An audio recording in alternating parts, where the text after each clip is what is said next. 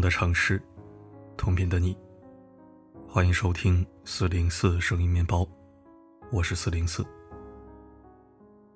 不太平，六月四日上午十点三十分，高铁第二八零九次列车行驶到贵广线榕江站进站前的越寨隧道口时，撞上突发流滩侵入线路的泥石流，导致七号、八号车厢脱线，八号车厢为车头。直乘的司机杨勇。在列车行驶到隧道内时，发现线路异常，五分钟内进行及时预判和果断处理，将手柄全力推到紧急制动后，一直没有松开。列车在惯性下滑行九百多米，车头撞向站台停下。由于司机杨勇的最后落了一闸，没有造成列车颠覆坠落，也没有引发更大的不幸和伤亡。除了一名列车员和七名乘客受伤，其他一百三十六人都安然无恙。这就意味着，这趟列车上的一百四十五名死乘，只有杨勇自己再也无法归来。杨勇殉职了，全网为他泪目送别，点赞致敬。我们不要忘记，他也是某家的儿子，自幼被爱，珍若拱璧。五秒钟，牺牲自己救下一车一百四十四人，杨勇的专业、冷静、负责和善良，让人叹服，也让人落泪。生死攸关的最后几秒，他用自己的生命营救更多生命，把灾难伤害降至最低。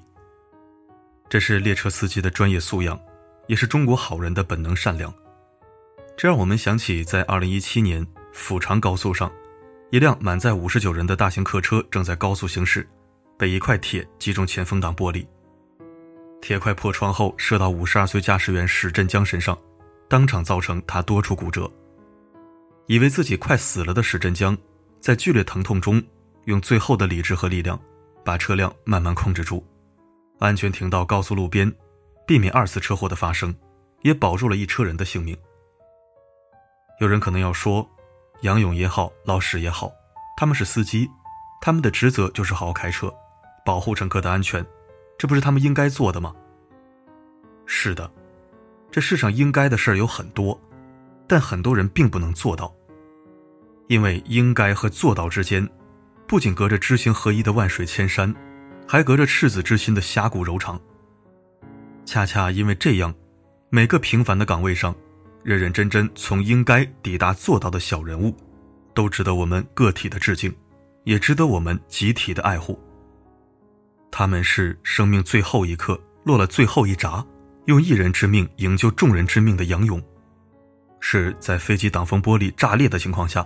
从九千八百米高空平安降落，保护了机上一百二十八条性命的流传舰。是把身躯当防撞墙，火灾中救下坠楼的两岁女童，生命永远定格在二十七岁的消防员杨科长。是前两天庐山地震时，幼儿园内一位位往教室跑、徒手抱娃撤离的老师们。是我们身边每一个生而卑微、灵魂高贵的小人物。他们告诉我们。每个人都是自己岗位的掌舵人，不仅掌握着自己的选择，也左右着别人的悲欢。现代社会的每个人都活在连环套里，不管属于谁的那一环，在疏忽大意中发生了故障，事情就可能在糯米骨牌效应中，变成追悔莫及的惨案，或生死两隔的悲剧。专业与负责，就是在利他和救人；糊弄和马虎，就是在作恶和害命。想一想去世的河南大学二十岁女生彭梅吧，彭梅脑出血后，意识尚且清醒时拨打了幺二零急救电话。那个接线员如果能把应该，应该重视彭美的求助，应该想办法确定彭美的位置，应该在自己匮乏预案的情况下，向更专业的人寻求帮助。但凡幺二零接线员做到任何一条应该，彭美可能就会活下来，行走在校园里，守护在父母旁。像我们大多数人一样过完余生，但是幺二零接线员没有做到，他用无效处理浪费了彭梅八分钟的求救，也错过了近两个小时的黄金救援时间。而这大概也是昨天 D 二八零九列车司机杨勇牺牲后，这句话传遍全网的原因。有的人五秒钟可以救下一车人，有的人八分钟却救不了一个人。五秒钟的营救和八分钟的滞后之间，隔着我们这个时代最需要、最可贵的东西。这个时代有太多优秀的人、聪明的人、能干的人、八面玲珑的人、走路带风的人、左右逢源、光鲜亮丽的人。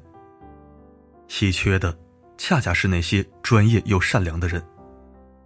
专业需要从业者对自我有要求，耐得住枯燥和寂寞，日复一日、年复一年的在重复中不断锤炼记忆。这样，面临危急情况时，我们才能做出本能且正确的事情。我们遇到突发状况时，才能拿出可行且有效的方案。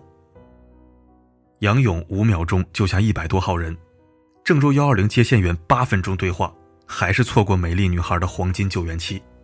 恰恰从正反两面印证了这一点。而善良是对恶有充分了解之后的一种悲悯。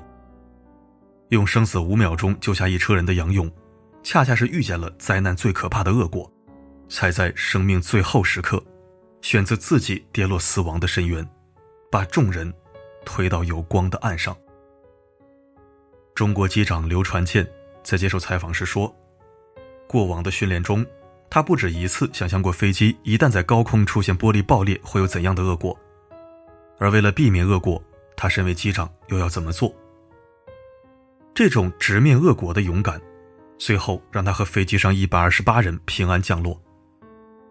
相比之下，河南大学二十岁女生彭美致死事件中，幺二零接线员最大的问题，恰恰是对恶预见不足，他不够专业。又低估了彭美的病情，用车轱辘的闲扯和敷衍的态度，对他人的处境和痛苦没有警惕和敬畏。他被更大的恶拖进了黑暗，也酿下了不堪回首的恶果。哪怕他骨子里并非一个恶人，但他间接成为了帮凶。所以，思想家福柯才说：“人需要洞察自己最邪恶的一面，以便实现自己最善良的一面。”这句话背后的深意是：我们必须对自己的行为可能造成的恶保持足够的警惕，才能用自己人性的善照亮他人。这就是敬畏，为恶果，故敬善行。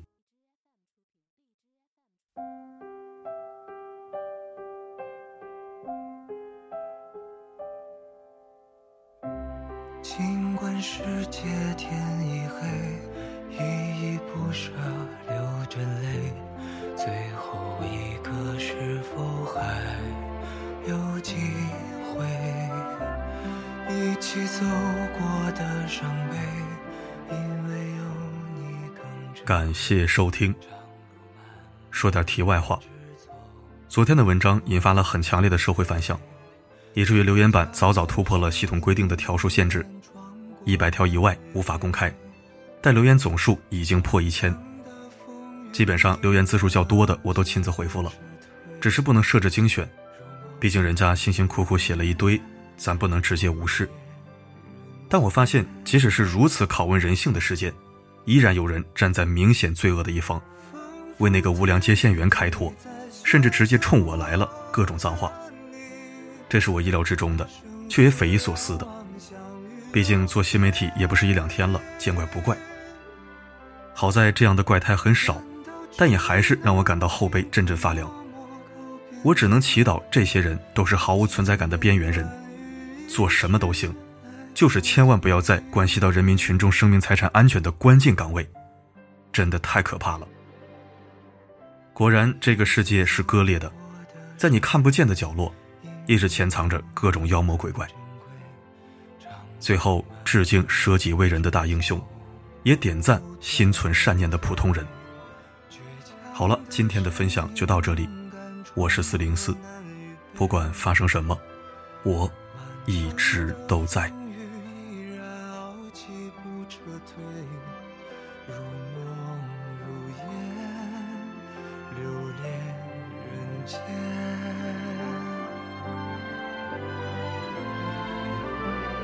仿佛天与地在选择我和你，生死两忘，相遇又别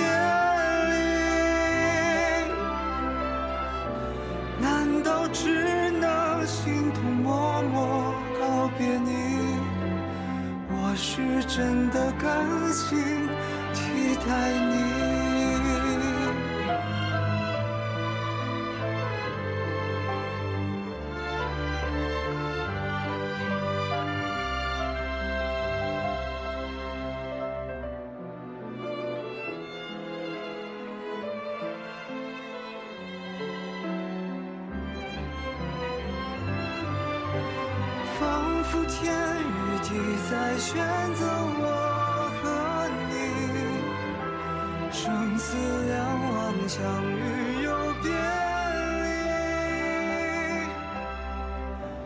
难道只能心痛默默告别你？我是真的。